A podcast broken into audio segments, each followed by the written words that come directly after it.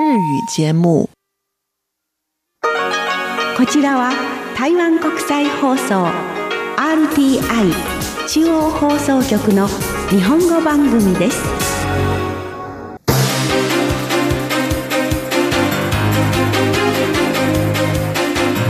こちらは RTI 中華民国中央放送局の日本語番組です。ただいまから12月21日のニュースをお伝えいたします。まずニュースの主な項目です。ロシュエン対中市長はアメリカ在台協会台北事務所のクリステンセン所長に対してラクトパミン残留豚肉のアメリカからの輸入解禁を拒否すると表明しました台湾の通信大手の中華電信は台湾と海外をつなぐ海底テーブルを今後3年以内に3本新設することを計画しています台湾鉄道は台湾一周鉄道で電化が行われていなかった最後の部分の電化を完成させました。以上がニュースの主な項目です。はじめに最大野党国民党所属のロシューエン対中市長はこのほど。アメリカの対台湾窓口機関アメリカ在台協会台北事務所のクリステンセン所長の訪問を受けた際、メディアの前でクリステンセン所長に対して直接ラクトパミンが残留する豚肉のアメリカからの輸入解禁を拒否すると表明しました。蔡英文総統は8月、アメリカとの貿易交渉を進めるためとして、ラクトパミンが残留する豚肉のアメリカからの輸入を解禁すると表明し、解禁は来年1月1日から実施されます。これに対して最大野党国民党は、台湾の人々の健康を犠牲にして外交関係推進と交換する行為だとして強く反対しています。こうした中で地方自治体が相次いでラクトパミン残留豚肉の流通を禁止する条例を制定しています。最大野党国民党所属のロシュエン氏が市長を務める台中市もラクトパミン残留豚肉の流通を禁止しています。こうした中でクリステンセン所長はラクトパミンが残留する豚肉のアメリカからの輸入解禁問題についてアメリカから台湾に輸入される肉類は全て安全であることを説明するため解禁に反対している台中市のロシュエン市長を訪問したものです。これに対してロシュエン市長は、台中市の食品安全実施条例はラクトパミンの残留を認めていない。台湾は食品関連の法令の規定は非常に厳しく、生産、輸入のいずれについても、これまでラクトパミンの残留を認めてこなかった。台中市も3年前に自主的に制定した条例で明確に定めていると指摘しました。このロシューエン市長の発言を受けて、アメリカ在台協会台北事務所のスタッフは、直ちに台中市に対してメディアを締め出すよう要求しました。これについてアメリカ在台協会は、政治家が事実ではない情報を広めることは無益なことだと指摘しました。また、アメリカが台湾に輸出する商品は、アメリカ国内と同様の最高の基準を遵守している。これに関連するテーマを討論する際は、責任ある態度を保ち、科学を根拠にすべきだと表明しました。また、台湾の中央政府である行政院はスポークスマンを通じて、ロシューエン市長の発言に対して、不意打ちの方法を使うことは国際的な友人に台湾に対する不信感を起こさせることになると批判しました。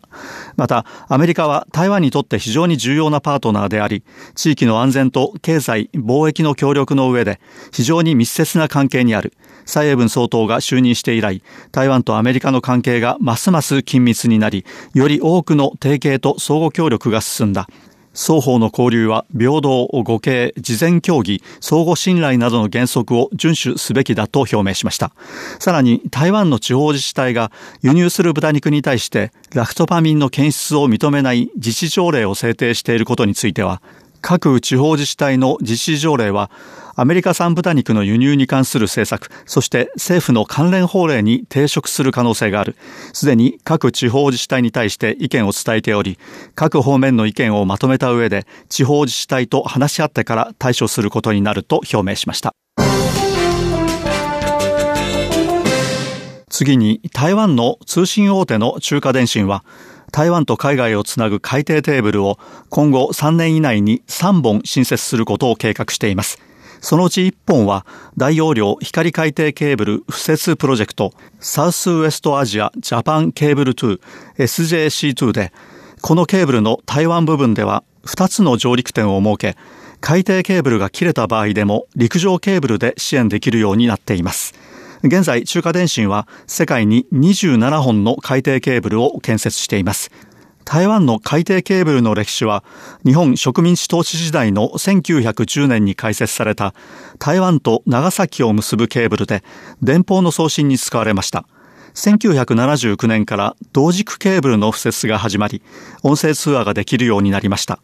光ケーブルの敷設が始まったのは1989年からです。台湾では2003年にインターネット関連のサービス、製品を提供するアメリカ企業、グーグルが台湾に進出するなど、近年台湾と海外を結ぶ通信の需要が高まっています。このため2019年には通信容量を25テラバイトにまで拡大し、今年末には51テラバイトに拡大する予定です。しかし今後、海外の著名な企業による台湾への投資が増えるのに伴って、通信需要はさらに拡大することが予測されており、このため新しい海底ケーブルの建設が計画されています。次に、台湾鉄道は台湾一周鉄道で電化が行われていなかった最後の部分の電化を完成させ、20日、始発列車が運行されました。この区間は台湾を一周する台湾鉄道の路線のうち、台湾最南端を走る南回り線の平東県豊陵から台東県地元の区間 86.6km です。この始発列車は午前7時に平東駅を出発した特急プユマ号で、林下流交通部長が乗り込み、列車が台東駅に到着すると、蔡英文総統が参加して開通式が行われました。この開通式で、平東県出身の蔡英文総統は、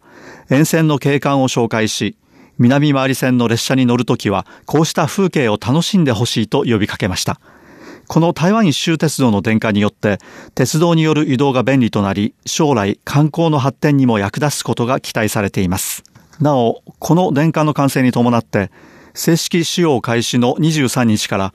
南回り線のダイヤが全面的に更新されます。これにより、高尾から南回り線を通って台東までの時間は、これまでより最高で27分間短縮されます。カレンまでは39分短縮されます。また、電化の完成を記念して、来年1月3日まで、南回り線を通過する列車に乗る場合、運賃は半額となります。次に、台湾はこのほど世界の化粧品規制当局が組織する国際会議、化粧品規制協力国際会議 ICCR から正式会員として参加が認められました。衛生福利部食品薬物管理所によりますと、台湾は台湾食品薬物管理所台湾 FDA の名称で参加します。これにより台湾は国際的な化粧品に関する規制の最新情報を獲得することができるようになり、台湾の消費者が使用する化粧品の安全性を保証することに役立ちます。以前台湾は化粧品に関する各国の最新の法令を把握するには大部分が正式に交付されるのを待つ必要がありましたが2016年に ICCR にオブザーバーとして参加してから化粧品の成分の安全評価に関する討論に参加できるようになり各国での規制の方向性に関する情報をいち早く獲得できるようになっています。次に中央気象局によりますと台湾の最高峰玉山で21日午前8時20分この冬に入って初めての降雪を観測しました。気温は氷点下3.1度まで下がり、積雪も観測されています。それではおしまいにニュースの主な項目を繰り返してお伝えいたします。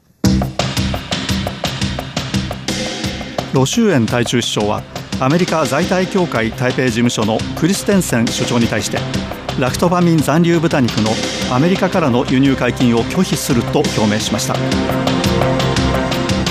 台湾の通信大手の中華電信は台湾と海外をつなぐ海底テーブルを今後3年以内に3本新設することを計画しています。台湾鉄道は台湾一周鉄道で電化が行われていなかった最後の部分の電化を完成させました。以上がニュースの主な項目でした。12月21日のニュースをお伝えいたしました。担当は早田でした。お聞きの放送は台湾国際放送です。